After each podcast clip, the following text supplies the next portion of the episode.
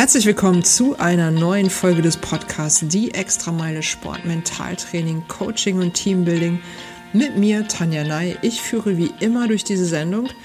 Freue mich, dass ihr mit dabei seid und habe heute eine Special-Folge im Gepäck. Special, warum? ähm, nun ja, ich habe beim letzten Mal gesagt, die neuen Folgen erscheinen jetzt immer alle am ersten Freitag im Monat. Diese Folge erscheint zwischen den Freitagen. Warum ist das so? Weil ich gerade ja, relativ frisch von einem Event zurück bin und ähm, ich habe so viele Eindrücke, tolle Momente, Begegnungen, Geschichten im Kopf, ähm, ja, die ich glaube ich ja, möglichst schnell gern mit euch teilen möchte, bevor die sich im Kopf irgendwie verflüchtigen. Ähm, was ich aber ehrlicherweise gar nicht so sehr glaube, dass das überhaupt möglich ist. also ihr merkt, ich bin wirklich sehr glücklich zurückgekommen. Ähm, denn ich war beim Challenge Rot Triathlon, ähm, der dieses Jahr tatsächlich auch stattgefunden hat. Ähm, ist lediglich verschoben worden vom Originaltermin auf ein bisschen später, also auf Anfang September. Und ähm, ja, das war eine ziemlich gute Sache. Und nein, bevor ihr fragt, ich habe ähm, nicht teilgenommen. Also Langdistanz wäre jetzt für mich als Rookie ähm, vielleicht doch noch ein, ein bisschen ambitioniert, auch wenn ich sehr ehrgeizig bin. Ähm, aber ich bin als Volunteer dabei gewesen und auch das war wirklich schon ähm, ja, eine ziemlich gute Sache und auch da habe ich viel mitgenommen. Und was, das erfahrt ihr in der Folge. Lehnt euch zurück, schnappt euch ein Getränk und ähm, lasst es euch gut gehen und äh, taucht noch mal ein mit mir in den Challenge Rot 2021 hinter den Kulissen. Viel Spaß dabei.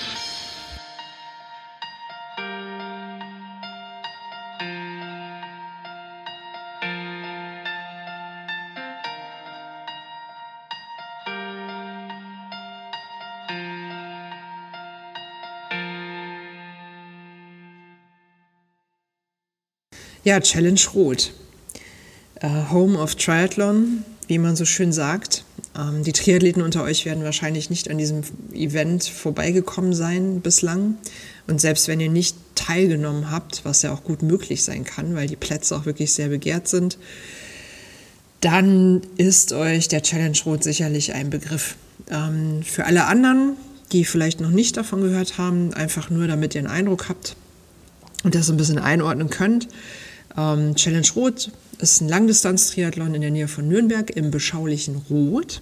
Und äh, Rot wird dann eben einmal im Jahr wirklich zur, ähm, ja, zur Triathlon-Hochburg, zum Home of Triathlon.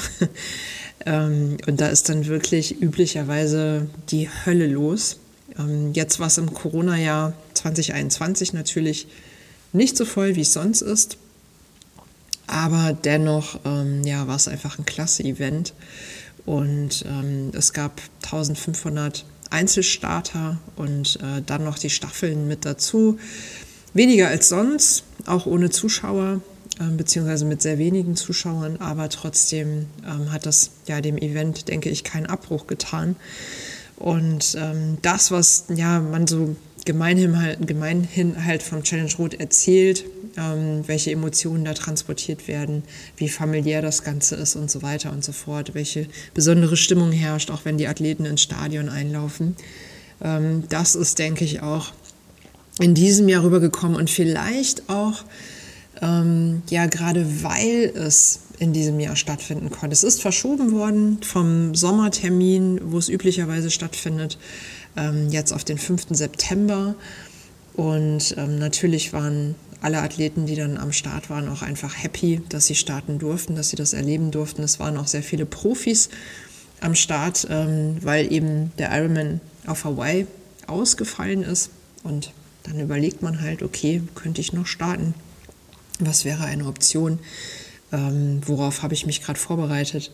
Und entsprechend war das Feld dann auch sehr interessant. Ich will aber gar nicht so sehr ähm, darüber erzählen, ähm, sondern ja, so von meiner eigenen, ähm, von meinen eigenen Erlebnissen als Volunteer, ähm, weil ich da eben als Helferin gearbeitet habe im Team, hinter den Kulissen und ähm, ja, so das ein oder andere auch erlebt habe und euch einfach gerne mal so ein bisschen mitnehmen möchte. Ähm, behind the scenes, wie man so schön sagt. Und ja, vielleicht auch an der Stelle mh, hm, ein bisschen davon erzählen möchte, weil man könnte natürlich jetzt mit gutem Recht auch fragen, wieso arbeitet man als Volunteer so freiwillig, ähm, ohne Geld zu bekommen bei so einem Event. Und ähm, ja, ich kann euch sagen, ich bin mit vollem Herzen wieder nach Hause gefahren. Und, äh, und das hat sich auf jeden Fall voll und ganz belohnt und es hat mich wirklich für das gesamte Jahr auch entschädigt. Und das, obwohl ich noch nicht mal teilgenommen habe. Also ähm, ja, ein Plädoyer für, ähm, für dieses Event und auch für das äh, Volunteering, was ich auch ähm, ja, wirklich mit großer Freude gemacht habe. Manchmal ein bisschen müde, ähm, aber wenn ich mir dann ja an der einen oder anderen Stelle denke, hey, ich stehe jetzt hier um 5.30 Uhr und äh, ich muss nichts weiter tun, als die Menschen zu checken, die reingehen. Ähm, die haben aber echt noch eine ganz schöne Strecke vor sich. Dann besänftigt mich das natürlich auch wieder, weil es andererseits nämlich dann auch wieder ein bisschen entspannt ist, wenn ich so auch beim Frühstück im Hotel irgendwie um ja, halb fünf dann irgendwie denke, huiuiui, die anderen Athleten sitzen da jetzt und äh, die haben ganz andere Sachen im Kopf und ähm, ja, ich sitze hier und weiß einfach, hey, ich fahre da nachher hin, ich habe da mein Team, ich weiß genau, was ich zu tun habe, aber was ich nicht tun muss, ist auf jeden Fall ähm, 3,8 Kilometer schwimmen, 170 äh, Kilometer Radfahren, normal sind es 180 by the way. Ist ein bisschen verkürzt worden aus Gründen.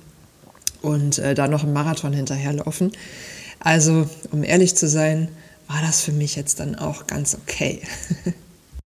Lasst uns aber mal ganz woanders anfangen, damit ihr eine Idee davon bekommt, wie ich überhaupt auf den Challenge Rot gekommen bin. Das ist vielleicht auch ganz interessant, äh, weil sich jetzt am Ende des Tages ähm, mit diesem Volunteering irgendwie doch ein, ein kleiner Traum erfüllt hat. Ähm, denn ich hatte bis ähm, 2019 ähm, gar nichts mit Triathlon zu tun. Also ich habe mir null vorstellen können, irgendwie was mit Triathlon zu machen. Das war für mich ähm, unvorstellbar. Ich war im Radsport unterwegs und das ja auch noch gar nicht so lang. Und ähm, immer wenn ich Menschen getroffen habe, auch bei irgendwelchen Ausfahrten, die mir dann gesagt haben, dass sie eigentlich Triathlon machen, habe ich mal gesagt, ey, ihr seid echt krass, ihr macht auch noch so drei Sachen. Irgendwie, das ist ja völlig bekloppt. Ähm, ja, also das war auf jeden Fall für mich in, in weiter, weiter Ferne. Und ähm, dann habe ich irgendwann mal ein Race-Video gesehen von Pushing Limits. Herzliche Grüße an der Stelle an die Kollegen und Kolleginnen. Ähm, den folge ich schon ähm, ja, geraume Zeit, einfach weil die ja gutes Zeug veröffentlichen, tolle Arbeit machen und äh, schöne Einblicke in den Sport einfach liefern. Und da gab es ein Race-Video vom Challenge Rot. Das habe ich mir angeguckt und das kann ich auch übrigens in den Show Notes gerne nochmal verlinken, wenn ihr möchtet. Und habe wirklich so Gänsehaut bekommen, dass ich gedacht habe, boah, was ein Event. Also das muss ja der Hammer sein, da irgendwie dabei zu sein. Und dann habe ich gedacht, cool, um mal dabei zu sein und es wirklich auch mitzuerleben. Klar, als Zuschauer ist es natürlich auch nice, also keine Frage, wäre aber jetzt in diesem Jahr gar nicht so möglich gewesen.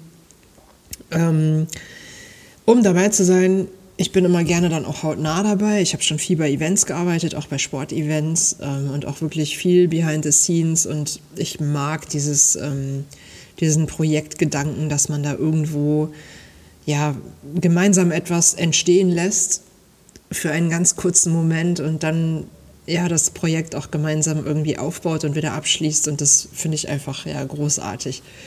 Ähm, auf jeden Fall habe ich gedacht, cool, ich muss da mal als Volunteer hin. So. Und dieser Gedanke ist dann so zwei, drei Tage in meinem Kopf gewachsen. Und ähm, wie gesagt, Triathlon war meilenweit entfernt. Und dann irgendwann kam so in meinem Kopf dieser Gedanke, ja, warum eigentlich nur als Volunteer? Also ich könnte mich ja auch mal am Triathlon versuchen. und habe dann gedacht, weil das ist ja so der Klassiker, ne? Also die meisten kenne halt Hawaii, Iron Man, ne? Und ähm, es gibt immer direkt nur dieses große Ganze. Aber ein Triathlon hat ja einfach so viele Facetten. Das heißt, man kann ja mit einer Sprintdistanz anfangen oder mit einer olympischen und dann kann man irgendwie gucken, wohin die Reise geht. Und das war mir vorher gar nicht so klar. Also habe ich mich damit beschäftigt und habe ähm, ja durch das Race-Video und über diesen Gedanken, Volunteering zu machen, ähm, bin ich dann überhaupt ja, auf die Idee gekommen, diesen Sport zu verfolgen. Jetzt verfolgt er mich sozusagen.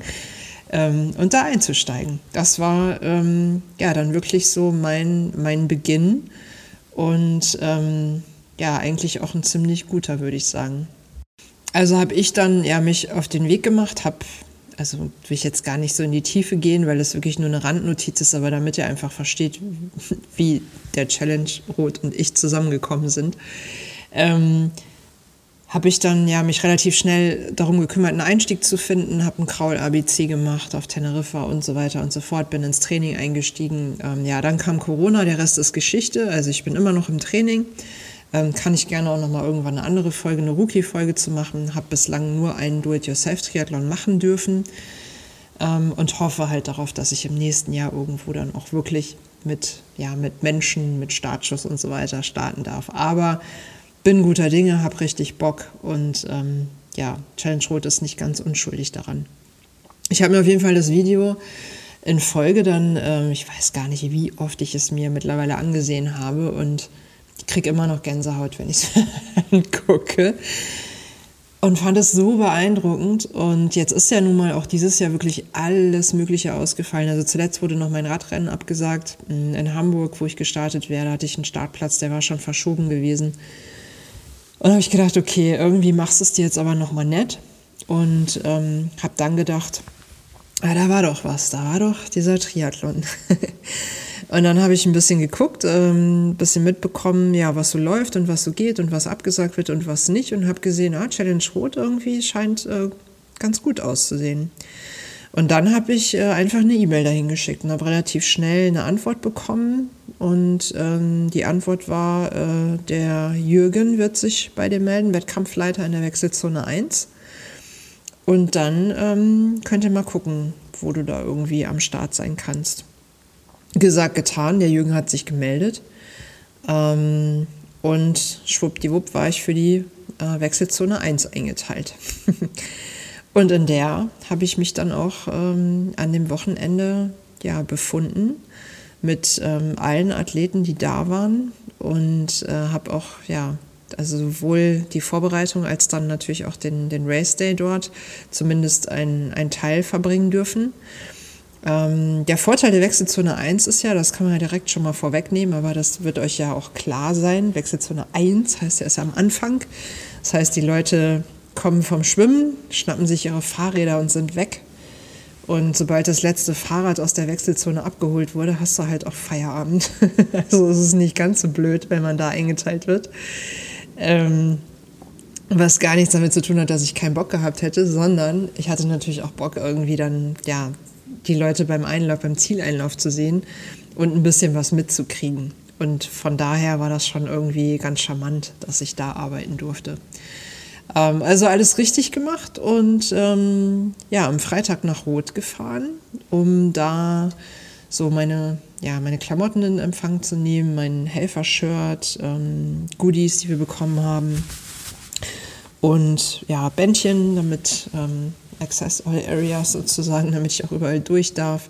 Natürlich auch Corona-bedingt ähm, gab es dann eben Bändchen, ne, dass irgendwie, ja, ich da irgendwie keine Schwierigkeiten hatte, irgendwelche Sachen immer vorzeigen zu müssen. Also das war so der, der Orga-Tag im Hotel eingecheckt, einmal geguckt, wo ich hin muss am nächsten Morgen, äh, wo ich parken darf, ist natürlich auch immer ja gar nicht so ähm, gar nicht so einfach bei einer Veranstaltung, wo großräumig abgesperrt wird, äh, sich dann da ja auch mit dem Auto zu bewegen und dann vor allen Dingen auch früher Feierabend zu haben als die Athleten. Also ist ein Vorteil, aber man muss trotzdem ja irgendwie äh, von A nach B kommen. Also das habe ich am Freitag gemacht, bin von Köln dahin gefahren, es waren irgendwie so rund fünf Stunden.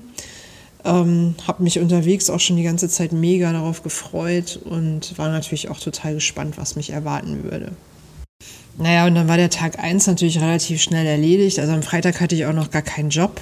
Es gab natürlich schon Leute, die irgendwie geholfen haben, ähm, weil es ja verschiedene Aufgaben und Gewerke gab. Es war ja auch schon länger der Aufbau irgendwie ähm, ja, zugange in der Woche. Ähm, das hätte ich allerdings zeitlich gar nicht hinbekommen, so früh jetzt schon da zu sein und so war es jetzt einfach auch perfekt. Ähm, ich durfte dann am Samstagmorgen um 5.30 Uhr in der Wechselzone 1 starten. Und ähm, da ging es dann halt um den Bike-Check-In. Das heißt, wir hatten ähm, fünf Einlassstationen für die Athleten, die mit ihren Rädern kamen. Es durften auch diesmal ähm, wirklich nur die Radfahrer ähm, dann auf das Gelände, um ihre Räder abzustellen, ihren ganzen Kram da irgendwie äh, vorzubereiten und ähm, ja, einzuchecken, die Räder einmal prüfen zu lassen und so weiter. Und da war eben die Aufgabe dann als, äh, als Helfer für uns, dass wir, ja, wie die Kollegen von, von dem Mika-Time-System da ähm, so schön gesagt haben, den Chip mit dem Athleten zu verheiraten. Also das heißt, wir hatten die Aufgabe, den Athleten den Chip zu geben und dem Chip zu sagen, dass ähm, das ist der Mensch, den du dann auch bitte messen musst, wenn der über irgendwelche Sensoren fährt oder läuft oder schwimmt oder was auch immer. Ähm, und ja, das ist eine relativ simple Aufgabe, aber trotzdem hat die natürlich schon auch, ähm, also es ist trotzdem eine Verantwortung, die man übernimmt, äh, weil man stelle sich vor, jemand macht da irgendwie so ein, ähm, ja, so ein Triathlon und dann auch noch eine Langdistanz und am Ende ist der Chip irgendwie falsch zugeordnet oder hat irgendwie gar keine Daten oder ähm, was weiß ich. Also das wäre nicht cool gewesen, aber es ist nicht sehr anspruchsvoll, das durchzuführen. Man muss einfach nur ein bisschen den Überblick behalten, ähm, weil wir ja schon guten Zulauf hatten, auch bei unserem Check-in. Und dann natürlich auch nochmal Fragen gestellt werden und nochmal hier irgendwie was ist und da nochmal. Und dann äh, sind eben auch die Wettkampfrichter da und prüfen auch nochmal die Räder und dann wird der Helm auch nochmal abgenommen, dann wird der nochmal untersucht. Also es ähm, passiert sehr viel an dieser Stelle und ähm, Zeitgleich gibt es natürlich Athleten, die äh, von hinten nochmal kommen, die irgendwie sagen, ähm, also die nochmal Fragen haben, die nochmal zu irgendwem wollen, die den Ausgang suchen, die irgendwie wissen wollen, ob sie nochmal in irgendeinen Beutel kommen oder wo der Laufbeutel hinkommt oder was auch immer. Also man muss auf jeden Fall Multitasking sein. Ähm, aber wie gesagt, ich mag das total gerne. Ich mag dieses Event-Ding. Ich mag das, wenn ich danach total erschlagen bin, ähm, weil ich einfach so, ähm, ja, so beschäftigt gewesen bin im Kopf und ja auch in den Beinen im Endeffekt ähm, ja, dass man gar nicht merkt, wie der Tag ja auch irgendwie vergeht. Also super nett. Wir waren auch ein relativ großes Team und ähm, ja, fünf Eingänge gab es und natürlich, ja, das ist natürlich auch ganz nice gewesen. Ich, ihr wisst es, im Triathlon ist es mit den Profis nicht so arg getrennt wie in anderen Sportarten. Ähm, ist natürlich dann auch ganz schön, wenn eine Anna Haug irgendwie bei dir irgendwie eincheckt und ähm, ja, du die dann einfach irgendwie mitbekommst und es ist ja einfach irgendwie ein sehr ähm, familiäres ähm, Gefühl, sag ich mal. Und einfach im Großen und Ganzen auch eine ziemlich positive Sache. Also es gab niemanden, das ist auch so, ja, ein, eine Erkenntnis von mir, es gab eigentlich niemanden, mit dem es irgendwie doof war. Also alle Athleten haben sich gefreut, alle waren natürlich unterschiedlich aufgeregt.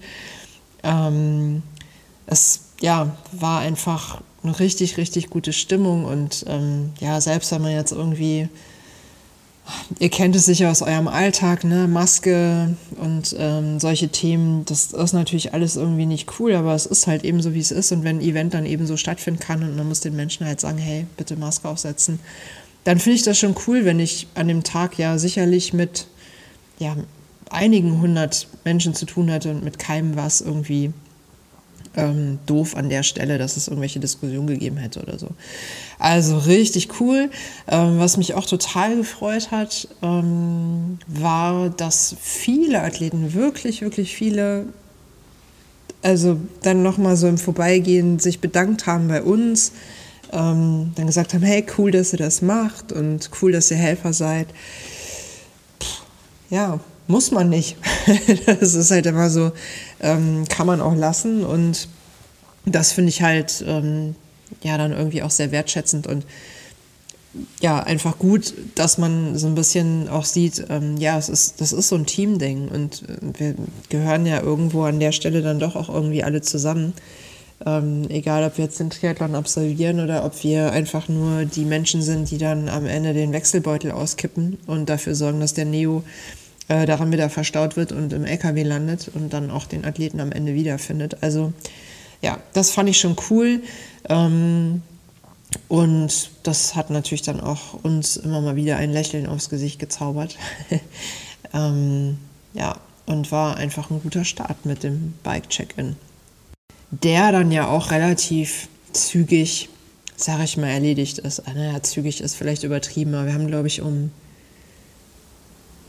tja, wir haben um 10 oder um 11 gestartet und sind um 16 Uhr haben wir zugemacht.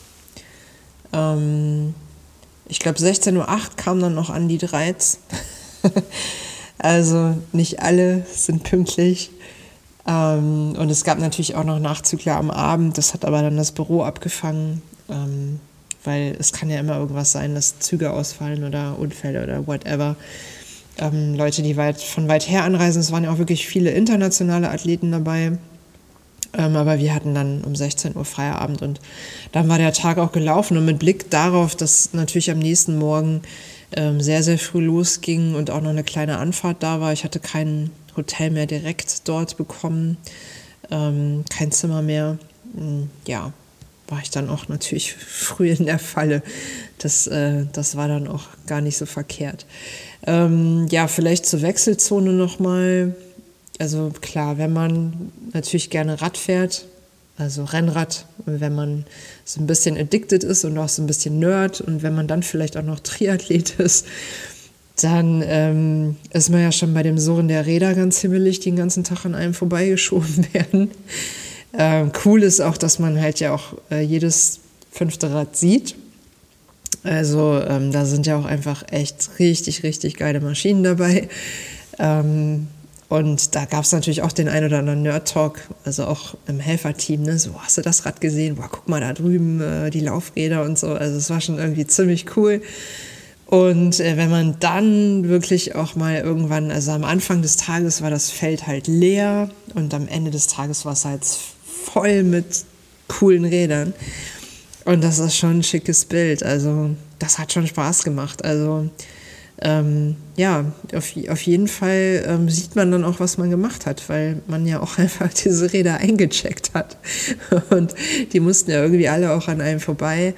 Ähm, und dann gab es also bei mir direkt, hatte mir genau den richtigen Check-in irgendwie ausgesucht. Da waren halt auch die Profiräder alle abgestellt und ähm, da habe ich auch ein paar Bilder gemacht, auch als der Sebi kam. Ich mich total gefreut. Äh, ich bekennendes Fangirl bin und ja, war, war eine gute Sache und ähm, gab auf jeden Fall sehr, sehr viel zu gucken.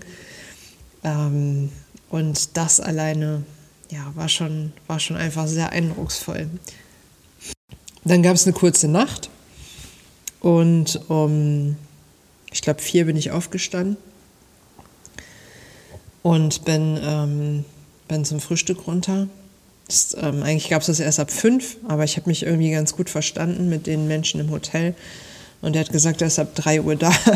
ich gesagt habe, ja, nee, da schlafe ich dann aber auch noch. Also, ähm, aber ich komme vielleicht ein bisschen eher als die Athleten, weil ich muss vor denen da sein. Und dann habe ich da meinen Kaffee bekommen, zwei Brötchen gegessen ähm, und ja, mich auf den Tag gefreut. Dann kamen auch schon die ersten Athleten zum Frühstück. Und das war für mich ja schon grandios, das einfach mitzubekommen, diese Stimmung. Ich kenne sie ja selber von Radrennen. Ich weiß also, wie es ist, aber es ist ja auch für jeden nochmal anders. Und für mich war es total spannend, die Menschen von außen zu beobachten. Ich meine, es ist ja auch ein bisschen mein Job und ich würde behaupten, ich habe schon auch so die Fähigkeit, viel daran zu lesen, ähm, was sie sagen, wie sie, wie sie sind, was sie machen, wo sie sich hinsetzen ähm, und so weiter. Also da steckt ja so viel schon drin und das kann ich von außen einfach schon ähm, ja, schön beobachten und mir so ein bisschen meine Gedanken dann auch dazu machen. Und das fand ich auf jeden Fall sehr, sehr cool. Also es knisterte so richtig. Und äh, was ganz witzig war vielleicht, ähm, weil am Vortag beim Frühstück war ich die Einzige, die alleine war. Es gab dann einen Tisch. Es gibt ja so Hotels, die dann, wobei es ist jetzt auch Corona-bedingt, die decken dann häufig vor. Ähm, und dann gibt es halt diesen einen Tisch halt diese arme Person sitzt, die ganz alleine reisen musste. Wobei ich das einfach berufsbedingt kenne. Also ich finde das ja nie schlimm. Ähm, aber da hatte ich halt diesen Tisch und alle anderen hatten irgendjemanden dabei. Und an dem Morgen am Race Day, da war es dann natürlich so, dass, ähm, dass äh, ja jeder alleine war. Und der, ähm, der, der Typ, also der Service, Entschuldigung, der Typ, ein bisschen abwertend, das meinte ich nicht. Also war super nett, auf jeden Fall waren die. Und der äh, fragte dann jeden, äh, zu zweit, zu dritt? Und dann alle so, nee, alleine. Wo ich dachte, ja, das muss man auch wollen, dann als Partner oder Partnerin dann wirklich sich da irgendwie um äh, 5 Uhr mit hinsetzen und sich da irgendwie einen Kaffee reinhauen, obwohl man ja weiß, dass man da vielleicht auch noch gar nicht mit zum Start fährt oder so. Ne? Also es war ja eh alles so ein bisschen ähm, different. Ja, es war auf jeden Fall witzig, wie dann alle so verteilt einzeln irgendwie an diesen Tischen saßen. Und ähm, ja, vielleicht noch kleine Anekdote am Rande. Am Vortag habe ich ähm, mich verquatscht mit einem äh, Athleten. Das fand ich ähm, auch schon irgendwie sehr interessant. Ich weiß gar nicht, wie wir. Ja, wir sind wahrscheinlich ins Gespräch gekommen, weil wir beide auch alleine an einem Tisch saßen, aber halt an zwei verschiedenen, wie es ja heute so ist. Und ähm, ich, der fragte halt, ob ich auch schon schwimmen war heute Morgen. Und ich so, nee, um Gottes Willen. Ich bin einfach nur frühstücken gegangen, das reicht jetzt auch mal hier. Und dann erzählte er halt, dass er da ähm, beim Schwimmen gewesen sei und ja, Wassertemperatur, dies, das, bla bla, den Kaffee da getrunken, irgendwie am Bötchen und so. Dass das so toll gewesen wäre. Und dann sind wir ins Gespräch gekommen, es war super nett. Und dann stellte sich heraus, dass es sein allererster Triathlon ist, wo ich dachte, ja, wow. Also und dann gleich eine Langdistanz. Hut ab. Also ähm, ja, war auf jeden Fall cool. Äh, hat Bock gemacht, da mit ihm auch zu quatschen. Aber der ähm, zweite Tag war ein sehr, sehr ruhiger Tag beim Frühstück. Was ich auch niemandem verdenken kann.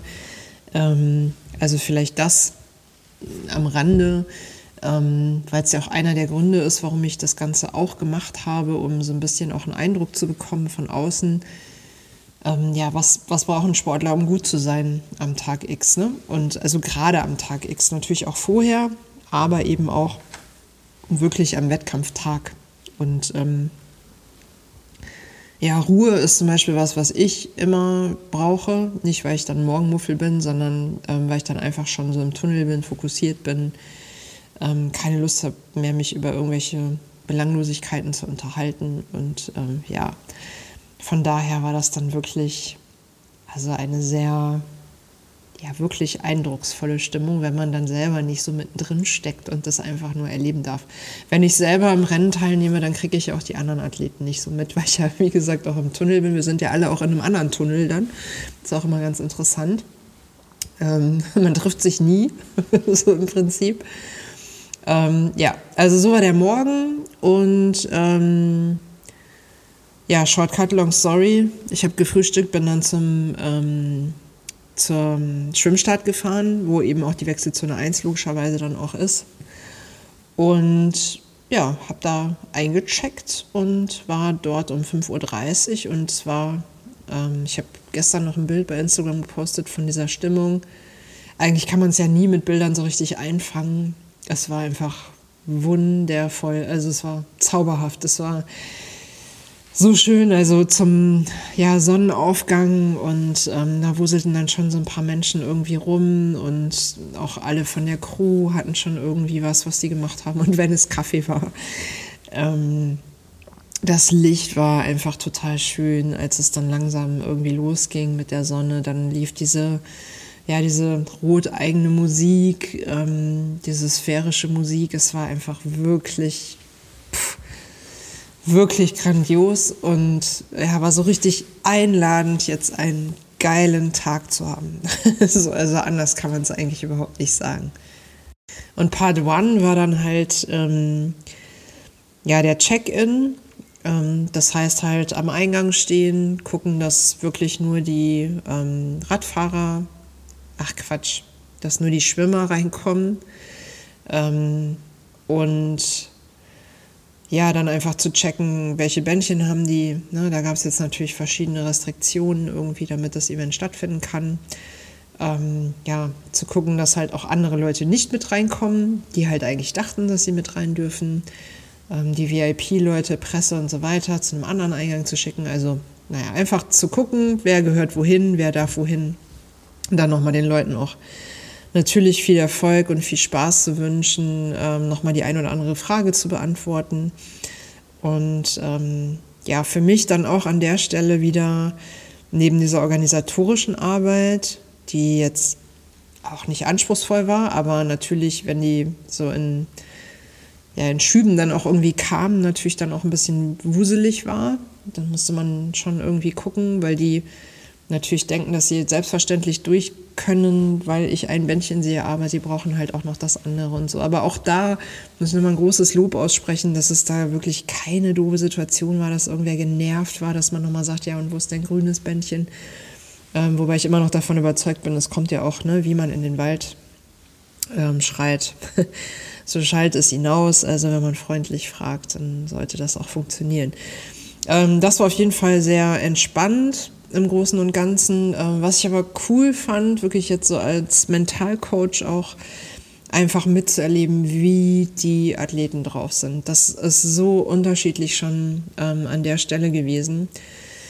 Also das fängt an bei, ähm, in welchen Klamotten kommen die dahin. Also manche kommen in ganz normaler Montur, haben alles dabei zum Umziehen. Manche kommen schon direkt mit Neo und Schwimmkappe auf. so.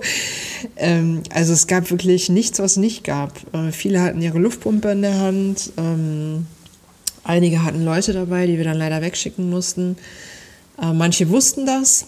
Die haben, ja, die haben es vielleicht probiert und es hat nicht geklappt und haben dann da Tschüss gesagt. Manche waren erstaunt. Und ähm, man hat dann gemerkt, oh, jetzt müssen wir uns hier verabschieden.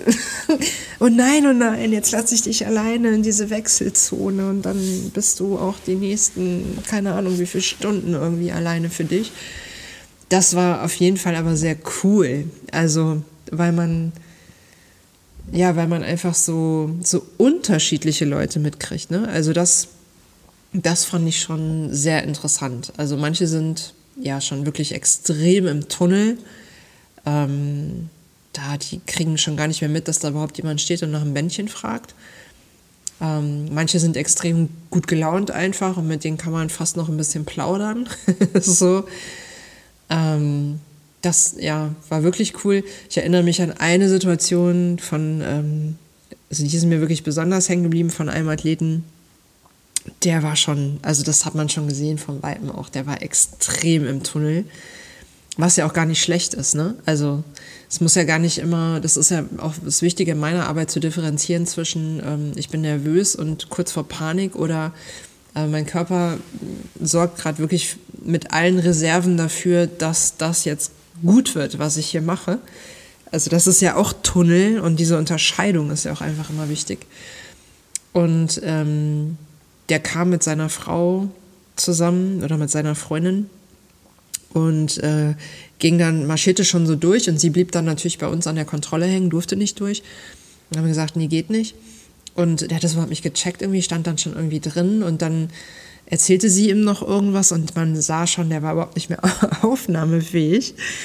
Ähm, sie hatte auch noch die Trinkflasche und sagte dann irgendwie, ja hier, ich habe hier noch deine Trinkflasche irgendwie. Und dann ähm, kam er nochmal so zwei Schritte zurück, nahm die dann irgendwie. Ich glaube, sie hätte sich auch noch gerne irgendwie ordentlicher verabschiedet. Aber das war, da war nichts mehr zu machen. Da wirklich, das war so, ich glaube, hätten wir gesagt, hör mal, lauf einfach durch zum Schwimmstart und schwimm schon mal, hätte er gemacht. so war das. Ähm, ja, und dann, dann stand sie da noch so ein bisschen und ich musste so lachen, aber ich musste wirklich schmunzeln darüber. Und dann sagte sie, und dann sagte halt der Kollege auch so, ja, der ist schon im Tunnel. Und ich so, ja, da ist einfach ist Feierabend, der ist schon, der ist schon im Rennen. Und dann sagte sie, ähm, ja, ist der. Und deshalb braucht der mich auch gerade. Der hätte jetzt zum Beispiel sein Trinken nicht mitgenommen. Ähm, also wirklich, wo, wo man nochmal merkt, und das ist auch was, was ich so total schön finde an diesen Situationen, wenn man da beim Check-in halt ist, dass du halt mitkriegst, ja, so ein Triathlon machst du am Ende des Tages alleine. Also ich meine, das ist ja auch logisch, es sei denn, du bist in der Staffel. Aber ähm, es gehören auch ganz viele Menschen drumherum dazu. Also das heißt, du brauchst vielleicht auch die Menschen, die dich ertragen vorher, ähm, die deine komische Stimmung ertragen. Ähm, Habe ich neulich auch noch einen Text zugeschrieben, weil ich das wirklich Also Hut ab vor jedem, der so einen Menschen begleitet bei so einem Event. Also oder auch vorher einfach beim Training und im Alltag begleitet. Ähm, weil das ja wirklich, vorhin noch im Coaching gesagt, das ist eine Lebenseinstellung und nicht nur ein Sport. Ähm, ja, und das äh, fand ich da nochmal sehr schön zu sehen. Ähm, auch ähm, Menschen, die, eine ältere Dame stand da ganz verzweifelt auch äh, vor dem Tor länger, weil sie dann gewartet hat, dass jemand nochmal rauskommt, weil dieser jemand irgendetwas vergessen haben muss. Und man merkte wirklich, wie sie immer nervöser wurde und ähm, ich wurde ein bisschen mit nervös, muss ich gestehen ähm, weil wir auch so langsam angefangen haben, da die, ähm, den Weg zu räumen, weil ja da dann nach dem Schwimmen die Räder langfahren. Und ähm, ja, das, also man merkt, wie alle mitfiebern, alle stehen irgendwie unter Strom, alle machen diese Stimmung auch irgendwie mit. Und ähm, cool war einfach die Unterschiedlichkeit. Also ähm, ja, super, super spannend und ja, auch nur einfach der Beginn. Ich glaube, wir standen da so zwei Stunden ungefähr. Drei? Nee, zwei müssen es gewesen sein.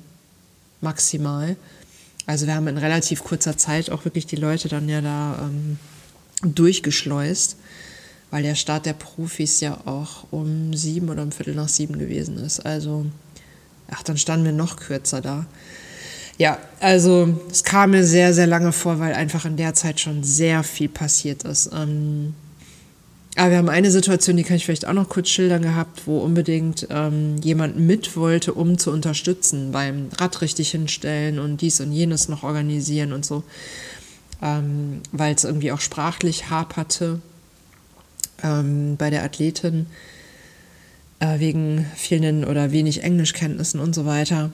Ähm, und am Ende ja, hat das auch so funktioniert, aber ähm, das sind natürlich dann auch so die Momente, wo man so ein bisschen mitleidet und denkt, ja, aber ich darf dich jetzt einfach auch nicht mit aufs Gelände lassen und ähm, ich gehe einfach mit und gucke, dass sie jetzt ihre Startnummer kriegt und dass alles funktioniert und ähm, am Ende hat sie dann auch noch den Neo äh, im Auto vergessen, der wurde dann nochmal gebracht und so. Also man ist äh, ne, vorher total ähm, in the mood und hat irgendwie alle möglichen Parameter auf dem Schirm, die man so im Training irgendwie absolviert und ähm, ja, ist da total auch ja, Kopfmensch, glaube ich, an manchen Stellen. Und dann steht man aber da irgendwie so ohne Kopf plötzlich am Race Day. Aber das sind Dinge, die, ja, die, die passieren einfach. Ähm, ja, war auf jeden Fall cool. Und auch hier, genauso wie am Vortag, ganz viel Danke.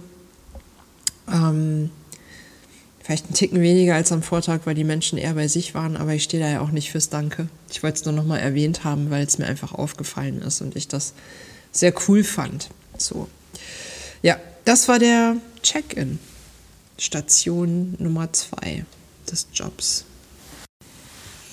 Und dann kam natürlich ähm, ja, der große Moment, wo wir ähm, für das Rennen dann auch wirklich parat standen. Und das bedeutete ähm, in der Wechselzone 1 für mich im Wechselzelt ähm, zu stehen. Und ähm, ja, vielleicht gerade für diejenigen unter euch, die sich jetzt mit Triathlon nicht so detailliert auskennen, es ist halt so, dass die Athleten aus dem Kanal kommen vom Schwimmen, ähm, da hochlaufen, da kriegen sie noch ein bisschen Unterstützung ähm, und dann laufen die an so einer Reihe von ähm, ja, Turnbeuteln entlang. Ähm, das sind die Wechselbeutel. Und ähm, da sind dann nochmal Sachen drin, die sie jetzt brauchen, bevor sie aufs Rad steigen. Also manchmal sind das einfach Klamotten, die sie auf dem Rad noch anziehen, die jetzt nicht am Rad liegen. Äh, manchmal ist das ein Handtuch, damit sich nochmal ein bisschen die Füße trocken machen können. Ähm, Socken, ähm, Ernährung, also was auch immer jetzt äh, beim Wechsel vom Schwimmen aufs Rad notwendig ist. Und dann laufen die mit diesem Beutel ins Zelt. In dem Zelt stehen äh, Bierzeltgarnituren ähm, und die, also Tische und Bänke. Ähm, und wir befinden uns mit, ich weiß gar nicht, vielleicht auch so acht bis zehn Menschen ähm, auch in diesem Zelt und gucken halt, wo Unterstützung benötigt wird. Ähm, wo die Athleten vielleicht gerade Support brauchen, ähm, beziehungsweise sorgen dann dafür, dass die Beutel auch ähm, in den LKW verladen werden, nachdem die halt nicht mehr benutzt werden, weil äh, nicht mehr gebraucht werden, weil natürlich äh, der Platz endlich ist. Und könnt ihr euch vorstellen, am Anfang eines solchen Rennens, dann kommen so die Profis, ähm, ich weiß gar nicht, dann kam so, so eine Handvoll auf einmal und ähm, da war dann relativ wenig für uns zu tun und es war auch recht übersichtlich, weil dann halt eine Handvoll Profis irgendwie auf diesen, ähm, an diesen ganzen Plätzen sich gut verteilen kann. Und äh, irgendwann so mit und mit kommen dann natürlich so die ganzen Age-Grouper, also die Altersklasse-Athleten und dann kamen die natürlich auch im Pulk. Und dann war es wirklich zwischendurch richtig, richtig voll im Zelt. Und ähm, ja, vielleicht einfach so zum Ablauf. Wir stehen überall irgendwie rum oder laufen rum. Und ähm, die Athleten kommen, setzen sich hin, haben dann ja ihren Beutel irgendwie aufgegriffen. Ähm, dann können wir hingehen, wenn wir sehen, jemand braucht Hilfe oder aber wir gehen hin und fragen, ähm, möchtest du Hilfe? Ähm, wenn die sagen ja, dann kann man den Beutel ausschütten, ähm, so dass die ganzen Sachen, dass man die so ein bisschen parat liegt, legt, dass sie halt nicht irgendwie selber da rumfummeln müssen. Ähm, die ziehen ihr Neo aus, was ja meistens auch immer ein bisschen aufwendiger ist und der Neo kommt halt dann, oder die nassen Sachen, also Neo, Badekappe und Schwimmbrille, kommt halt in diesen Beutel und äh, alles, was sie dann doch nicht brauchen. Und der Beutel kommt dann ähm, gut zugemacht, das ist auch ganz wichtig. Ähm, hinten, hinterm Zelt stand ein LKW, da kommt er halt drauf, damit die den ähm, irgendwo am Ziel halt wieder einsammeln können, wenn sie fertig sind mit dem ganzen Spaß. Ähm, am Ende des Rennens. Und jetzt könnt ihr euch vorstellen, wenn die ganzen Altersklasse-Athleten kommen und dieses Zelt plötzlich voll ist, die Helfer wuseln alle rum, ähm, ständig ist man damit beschäftigt, entweder zu fragen, möchtest du Hilfe, dann irgendwie äh, ja, Beutel irgendwie auszukippen, Sachen parat zu legen, nochmal irgendwas zu fragen, dann hat vielleicht nochmal jemand einen Sonderwunsch, ähm, möchte, dass man irgendwas zumacht oder dass... Ähm, keine Ahnung, jemand fragt, ob er sich irgendwo vielleicht umziehen kann, wo jetzt nicht alle zugucken, weil das auch sehr unterschiedlich ist, wie die Leute dann angezogen sind unter dem Neo. Ähm, das ist den Leuten auch sehr unterschiedlich unangenehm, wie ich festgestellt habe. Also es gibt nichts, was ich nicht gesehen hätte. Ähm, also auch total interessant. Ähm, ja, sind wir wieder beim Tunnel sozusagen. Und ähm, dann ist die Aufgabe halt zu gucken, okay, welche Beutel werden nicht mehr gebraucht und die dann halt auch zum LKW ähm, nach hinten zu bringen und äh, unter Umständen einfach weiterzureichen an den nächsten, der sie dann mitnimmt. Und die Kunst besteht halt auch einfach darin, nicht einen Beutel wegzunehmen, der noch gebraucht wird, weil das wäre so wirklich Worst Case, weil dann ist der weg und der Athlet hat seine Radsachen nicht. Und das ist manchmal sehr unübersichtlich. Ähm, da muss man sehr aufpassen. Und ähm, es ist natürlich auch so, das, ja, in dem Moment wirklich zu erkennen, wer könnte gerade Support benötigen, wen kann man einfach gerade mit sich da alleine lassen, wer ist auch vielleicht eher genervt, wenn man den jetzt gerade irgendwie anquatscht. Ähm, ja, da einfach auch ein Gefühl zu entwickeln. Und was ganz interessant ist, ähm, also ich, es gab wirklich einen Moment in diesem ganzen, also nachdem das sehr smooth gestartet ist, wo ich dachte, ja, pff, das ist ja easy hier. warum sind wir so viele?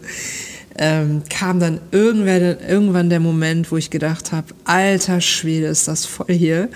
Und was passiert eigentlich, wenn wir irgendwann nicht mehr nachkommen? Also, es wird ernsthaft wahrscheinlich nicht passieren, weil natürlich haben die Organisatoren und auch die Wettkampfleitungen Ahnung davon, wie viele Leute man da jetzt braucht, um das zu stemmen. Und wir haben ja auch alle gearbeitet wie die Ameisen.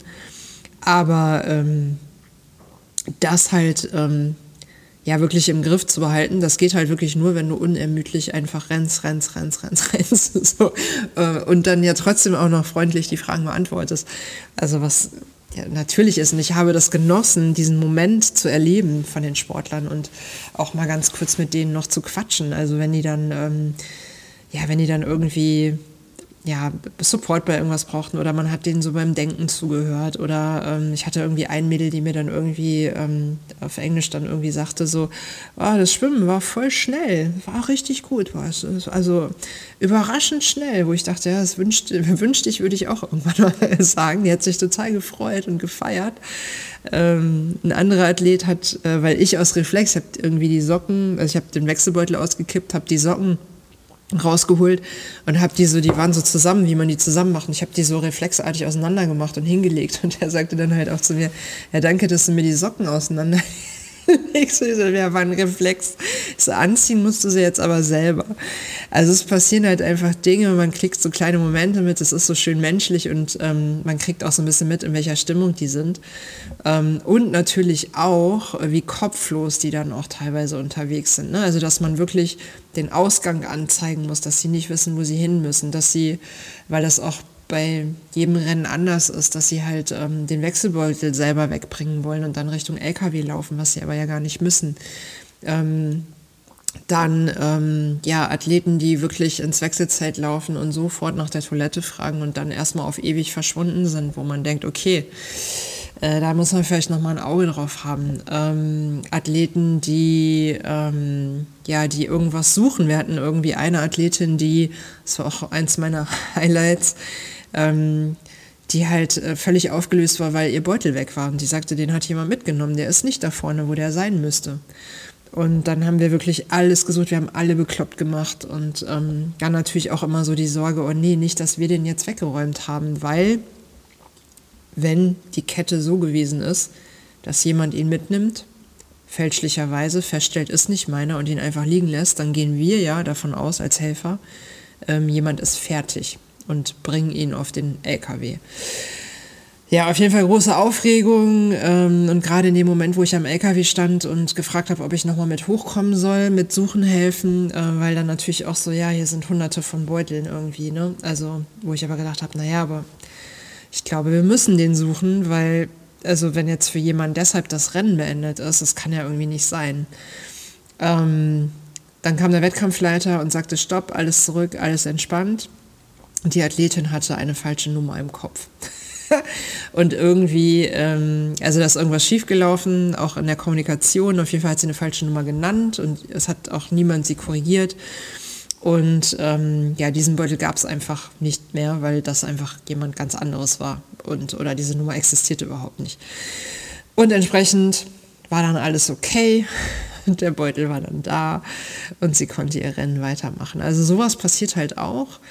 Ähm, oder Leute, die dich dann fragen, ja, hm, soll ich jetzt Armlinge? Ja, nein, ich weiß nicht, ich habe die ja mal eingesteckt. Also du tauchst wirklich nochmal ein in diese ganzen Gedankengänge dieser ähm, Athleten, was sie sich auch so beim Packen überlegt haben. Also wirklich interessant. Ähm, und andererseits dann auch ähm, spannend, wie manche, also wirklich im Turbo-Schleudergang da irgendwie einmal durchlaufen. Ich meine, klar, die Profis, ne, Sibi Kine zum Beispiel, äh, Patrick Lange, äh, Anna Haug, also die sind natürlich äh, ratzfatz irgendwie weg. Ähm, und auch alle anderen, die ich jetzt nicht genannt habe. Ähm, und da gibt es auch viele Age-Grouper, die das so handhaben, die auch relativ zügig wechseln. Und dann gibt es aber auch so ähm, Athleten, die sich erstmal hinsetzen und die noch hier eine Creme haben und da eine Creme und da nochmal irgendwie was und da nochmal umziehen.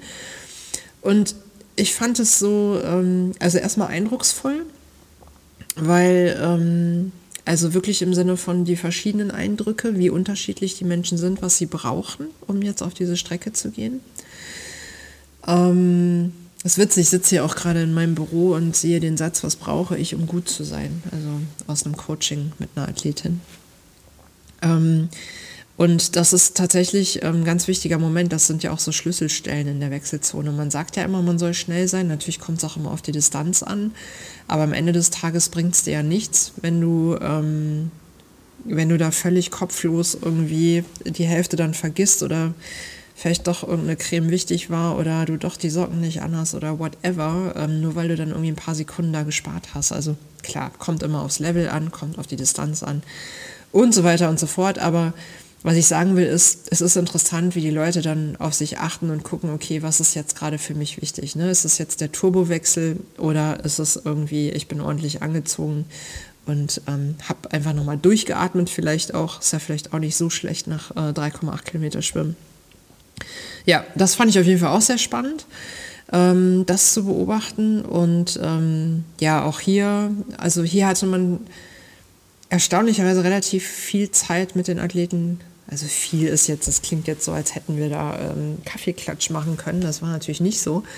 Aber man konnte mit denen relativ okay, also mit vielen ähm, kurz quatschen und ähm, denen nochmal viel Erfolg wünschen und viel Spaß auf dem Rad und ja, oder die haben erzählt, wie es schwimmen war, dass es kalt war oder äh, dass es gut lief oder so. Also ähm, ja, wirklich cool. Auch da wieder viel Danke, dass ihr hier seid, ähm, dass ihr ja, mir die Socken zurechtlegt. Also ja, war auf jeden Fall sehr spannend und ähm, ja, wow, das, ähm, das waren vier Stunden, glaube ich, ungefähr. Ich bin nicht mehr ganz sicher. Und nachdem die ja wirklich sehr entspannt starteten, habe ich, ich habe am Ende des Tages, also natürlich lange nicht die Distanz eines Triathleten auf der Uhr gehabt, aber immerhin auch irgendwie über 20 Kilometer.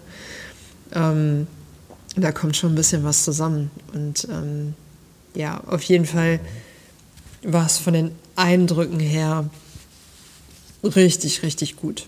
Das, ähm, das hat sehr viel Spaß gemacht. Und auch, das war auch schon beim Bike-Check-In, da habe ich auch schon mit Menschen drüber gesprochen, weil man ja oft so ein Bild hat vom Triathleten, also so der Triathlet, die Maschine, übermenschlich und so. Also selbst wenn man reflektiert ist, ähm, weiß man, dass diese Bilder existieren irgendwo. Und diese Unterschiedlichkeit einfach wahrzunehmen, ist natürlich in so einem Wechselzelt nochmal sehr viel präsenter, ähm, als wenn man die dann irgendwann nur, nur in Anführungszeichen auf der Laufstrecke sieht oder auf dem Fahrrad oder so. Ähm, das war auf jeden Fall sehr, sehr spannend. Und ähm, ja, also da habe ich äh, viel mitgenommen. So, das, ähm, und vor allen Dingen auch, ähm, ja, diese Momente, wo man merkt, die haben echt ihren Kopf irgendwie im Wasser gelassen. also gar nicht vorwurfsvoll, ich kann es total gut verstehen. Ähm, aber dass dann auch erstmal wichtig ist, dass da so ein bisschen jemand steht, der für Orientierung sorgt. Das war auf jeden Fall, ähm, auf jeden Fall ganz spannend. Und natürlich, wow, also diese Stimmung, diese Atmosphäre, die da herrscht, ähm, ja, kann ich gar nicht beschreiben. Auch wieder ähm, Spannung ohne Ende, also so richtig knisternde Stimmung, Emotionen. Ähm, ich meine, da sind ja auch die Hormone bis zum Anschlag. Ähm, das, ja, ist, wo ich irgendwann auch mal dachte, krass, wenn man das jetzt mal so messen würde in diesem Zelt, wäre das wahrscheinlich echt ins Unermessliche, was da gerade irgendwie an Hormonen auch irgendwie messbar ist. Das ähm, ja, ist wahrscheinlich ein ganz, ganz brisanter Cocktail. Also super spannend und ähm, ja, auf jeden Fall nicht langweilig. Also da kriegt man echt so einen ähm, halben Tag echt gut rum. Und last but not least gibt es natürlich, ähm, ah nee, es gab noch die Staffeln, die möchte ich natürlich gar nicht unterschlagen, auch aus, ähm, aus persönlichen Gründen. Ähm, es kamen dann irgendwann die Staffeln und ähm, also die Schwimmer von den Staffeln logischerweise, um ihre Radfahrer abzulösen, äh, beziehungsweise das weiterzureichen. Und ähm, also A kannte ich da Menschen und konnte sie anfeuern, was sie, glaube ich, sehr irritiert hat in dem Moment, weil man es natürlich da gar nicht checkt, irgendwie das jetzt in diesem Wechselzelt, da stehen ja nicht viele Leute und dass da jemand steht, der den Namen dann irgendwie auch weiß, also beim Schwimmer ähm, steht das ja auch nirgendwo.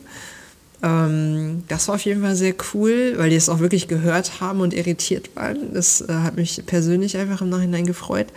Und einfach auch mitzukriegen, wie die Leute bei den Rädern standen und einfach auch schon total aufgeregt waren und äh, gewartet haben und mitgefiebert haben und ähm, so in den Startlöchern standen. Das war sehr cool. Also wir standen dann relativ nah an den, an den Staffelradfahrern, sodass man das echt auch ähm, gut miterleben konnte. Und äh, dann haben wir mit und mit ähm, die ganzen Tische und Bänke und so abgebaut. Und dann war das Zelt irgendwann echt leer. Es gab nur noch den roten Teppich. Und ähm, es liefen noch so die letzten Staffeln irgendwie durch. Und dann kam eine Betreuerin und, ähm, also ich glaube, es war eine Betreuerin und auch englischsprachig und sagte halt, äh, da kommt noch einer, ähm, der ist nicht Relay, also der ist nicht Staffel, ist noch ein Einzelstarter im Kanal. Und wir so, hä? Okay äh, ja, in Ordnung. Da standen noch wirklich zwei Räder in der Wechselzone. Und ähm, habe ich auch ein Foto von gemacht, kann ich vielleicht auch nochmal posten. Ähm, wo ich noch vorher zu einer Kollegin gesagt habe, das sieht immer so traurig aus irgendwie, wenn dann so alle weg sind und dann stehen da noch zwei so Boliden und warten, dass sie abgeholt werden. Das ist so, so wie früher irgendwie in der Schule, wenn man dann irgendwie im Landschulheim war und dann steht man dann noch, alle anderen wurden schon abgeholt und man selber muss dann noch irgendwie warten. Also es hat irgendwie, es ist so ein trauriges Bild einfach. Ähm, das eine Rad wurde dann wohl von jemandem weggeschoben noch, also es, da ist jemand wirklich anscheinend ausgestiegen und eins stand dann da noch und das gehörte zu diesem äh, letzten Athleten. Und dann haben wir nochmal ähm, noch einen Tisch und eine Bank aufgebaut und äh, nochmal Nahrung hingestellt, dass er sich dann nochmal kurz irgendwie äh, ein bisschen pushen kann. Und dann kam der tatsächlich noch und ähm, hat dann da alleine seinen Wechsel vollzogen und ist dann zu seinem Rad. Ich bin natürlich auch nochmal fotografisch begleitet, weil das schon irgendwie ja, ein ganz krasses Bild. Ich meine, klar, irgendwer ist immer der Letzte, der das Rad da rausholt, ne? Aber es war halt wirklich lange, lange, lange hinter allen anderen. Und ich glaube, ich will jetzt nichts Falsches erzählen, aber ich glaube, es war fünf Minuten vor der Cut-Off-Zeit vom Schwimmen. So Pi mal Daumen. Ähm, und das war schon irgendwie, ja, da hat man dann irgendwie auch noch mal ein bisschen mitgefiebert. Keine Ahnung, was das nach hinten raus noch geworden ist. Ähm, also unter einem guten Stern stand das nicht, aber dann trotzdem zu sagen, hey, ich mache das jetzt weiter und hey, ich, also ich ziehe das jetzt auch hier durch mit dem Schwimmen. Ähm, ich meine, das ist ja auch das, was von Rot allgemein bekannt ist, dass halt wirklich die Athleten bis ultra spät irgendwie ähm, ja noch gefeiert werden, die im Stadion einlaufen, weil wirklich noch der allerletzte, ich meine, der war am längsten unterwegs und hat am meisten gelitten ähm, oder am längsten gelitten, ähm, dass die noch gefeiert werden. Das ist ja irgendwie auch ja selbstverständlich. Also ja, wie Anna Hauke auch auf die Frage sagte, warum sie denn nicht äh, langsamer gelaufen sei, weil das hätte sie sich echt ähm, leisten können bei ihrem Abstand. Wo sie gesagt hätte, ja, dann hätte es ja noch länger wehgetan. Genauso ist es halt. Also von daher war das irgendwie ein cooler Moment und ähm, ja, für uns dann auch irgendwie cool, dass das letzte Rad dann noch weg war und äh, die Staffeln dann irgendwann auch das Feld verlassen haben und dann ja, war der Job in Wechselzone 1 auch beendet. Also, ähm, und dann hat man echt das erste Mal so gedacht, hui, puh, so jetzt könnte ich müde werden. ja, aber wie gesagt, das ist ähm, also ja wirklich im Vergleich zu dem, was die Leute da rocken, Langdistanz, äh, ja, müssen wir nicht drüber reden. Da habe ich, da ziehe ich meinen Hut vor und finde das auch wirklich großartig. Ich betreue auch Athleten, die Langdistanz machen ähm, oder jetzt ja auch also ja auch Ultraathleten, die mit dem Rad noch weitaus länger unterwegs sind und ähm, kriegt da ja auch gute Einblicke. Und ja, finde es auf jeden Fall immer, immer sehr, sehr eindrucksvoll und mag aber eben genau diese Schlüsselmomente. Die finde ich halt spannend. Ähm, ich finde, man kann so viel lesen in den Athleten, ähm, an vielen Dingen, die sie tun, die sie sagen, ähm, am Material, an dem, ja, an, an der Körperhaltung, an dem, wie sie, wie sie da auftauchen, ähm, die Dinge, die sie mit dir teilen wollen oder eben auch nicht, ähm, ist super spannend. Und das äh, war auf jeden Fall, wow, ein, ein Vormittag oder ein Morgen mit ganz, ganz vielen ähm, Eindrücken. Ja. So war das. Also, das war ähm, ja der Part in der Wechselzone 1 im Wechselzelt. Ja, und damit können wir den Sack Challenge Rot 2021 im Prinzip auch zumachen. Zumindest fast, denn ähm, mein Job war zwar vorbei in diesem Moment, aber der Triathlon natürlich noch lange nicht. Und ähm, ja, so habe ich mich dann auch Richtung Festplatz in Rot aufgemacht, ähm, über ein paar Schleichwege, die wir als Helfer fahren konnten, hinten raus am Kanal entlang, wo vorher noch die Schwimmhölle los gewesen ist. Da war jetzt noch die Wasserrettung zugange und eben ähm, ja alle, die mit dem Auto aus dem Team irgendwie abfahren mussten, wollten, ähm, sind dann eben dort raus und ähm, da war es nochmal ja, ganz spannend unterwegs. Natürlich bei so einer langen Radstrecke ähm, trifft man natürlich auch nochmal auf die äh, Fahrer und da kamen mir dann echt so einige auch entgegen. Es war nochmal ganz schön zu sehen, wie die dann auf den Rädern unterwegs sind. Gab dann auch eine Stelle, wo ich ähm, die Radstrecke queren musste, äh, wo die Polizei das geregelt hat, dass man immer die entsprechenden Lücken dann auch eben nutzen kann. Und ähm, ja, das war auch auf jeden Fall nochmal ein schöner Moment, da zu stehen und äh, das so ein bisschen noch mit zu verfolgen. Ähm, ja, natürlich sehr, sehr wenig Zuschauer an der Strecke, so wie es auch geplant war oder so wie es ja auch, ähm, ja, wie wiederum auch gebeten wurde. Also, wie man ja so schön gesagt hat, ähm, die Veranstaltung oder der Veranstalter hat herzlich die Zuschauer ausgeladen, hat es aber auch wirklich sehr herzlich getan, wie ich finde ähm, weil es im, im Sinne aller ist. Natürlich vereinzelt gab es dann natürlich immer mal wieder Menschen, die angefeuert haben, gerade also auch dann ja Angehörige, Freunde, Familie von den Athleten, ähm, die ja auch dann zum Teil eben ins Stadion mit rein durften. Ähm, ja, alles eine Light-Version und dennoch ähm, denke ich eine erkennbare Herzensangelegenheit aller, also auch, dass das Ganze überhaupt stattfinden kann unter diesen aktuellen Bedingungen. Ähm, ja, in Rot angekommen äh, habe ich natürlich erstmal den Helferbereich aufgesucht, habe mir was zu essen, zweites Frühstück ähm, besorgt. Gab es irgendwie ja, eine ordentliche Portion Mittagessen und ähm, habe mich dann im, im Stadion natürlich auch aufgehalten, um zu gucken, wer wer da jetzt irgendwie einläuft. Also habe mir die ersten Platzierungen angesehen. Ähm, Patrick Lange, äh, Anne Haug.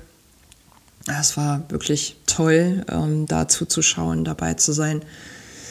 Und ähm, auch natürlich alle anderen, die da noch unmittelbar danach folgten, wobei unmittelbar danach ist bei der Anne ja auch schon fast ein, ein bisschen übertrieben. Es hat ja auch ein bisschen gedauert äh, bei dem Abstand. Und da muss ich auch sagen, hatte ich wirklich nochmal einen sehr großen Fan-Moment, weil ich irgendwie dachte, also dieses, dieser Moment, wo sie wirklich ähm, in dieses Stadion so reingetackert ist, das war wirklich sehr, sehr eindrucksvoll. Also äh, keine Sekunde verloren, auch nicht äh, innerhalb des Stadions. Und das war wirklich, ähm, ja, wirklich sehr beeindruckend und sehr, sehr cool mit dabei zu sein.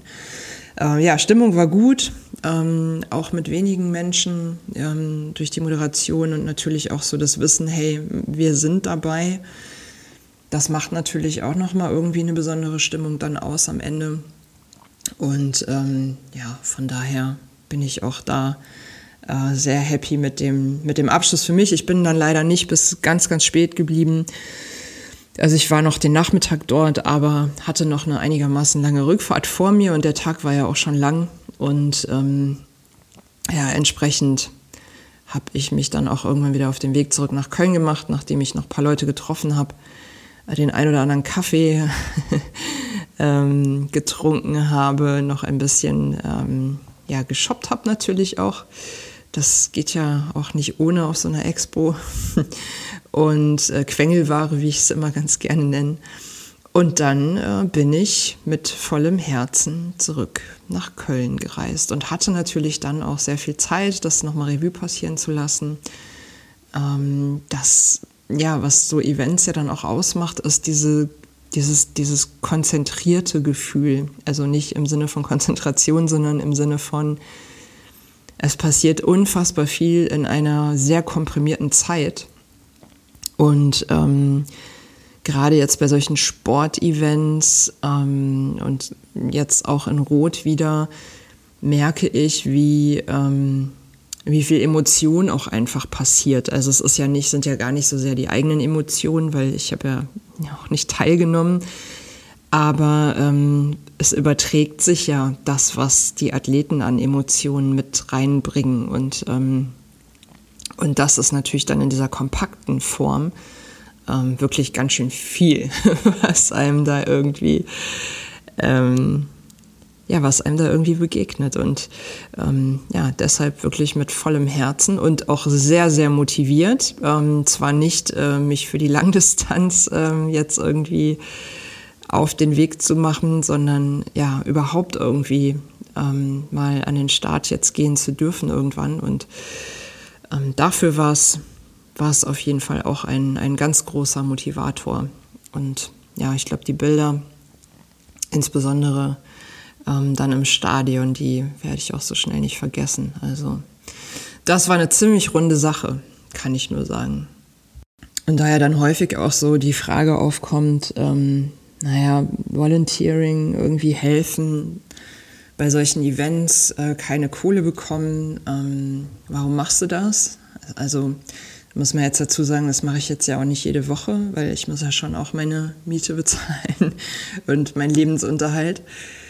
Aber für mich persönlich, also ich kann nur für mich persönlich sprechen, ähm, weil am Ende des Tages muss es jeder selber entscheiden. Ähm, für mich persönlich war es wirklich einfach mh, die Neugier und wirklich auch eine Herzensangelegenheit. Es ist, wie gesagt, alles im Prinzip für mich ausgefallen in diesem Jahr und ähm, ich habe ja damit auch, ich sag mal, viele Reisekosten gespart, ähm, die ich gehabt hätte oder auch Startkosten. Und für mich war das dann so ein kleines Urlaubswochenende mit To-Dos sozusagen in einer tollen Umgebung, in einem super Setting. Ähm, und ich bin halt auch jemand, äh, wie schon erwähnt, der ähm, ja, diesen Mikrokosmos sehr mag, dieses etwas gemeinsam so auf die Beine stellen, das Wachsen sehen, wenn dann noch andere Menschen involviert sind, die davon profitieren, ähm, das Dankeschön der Athleten, ja, wenn man dann mitbekommt, ähm, dass man irgendwo ja doch da auch einen wichtigen Job macht, ähm, dann ist das manchmal ja auch genug. Also, wie gesagt, das geht nicht jede Woche. Ähm, das funktioniert nicht, aber mal ein Wochenende im Jahr zu sagen, hey, ich, ähm, ich mache da mit und ich bin einfach Teil des Teams, ähm, absolut vertretbar für mich.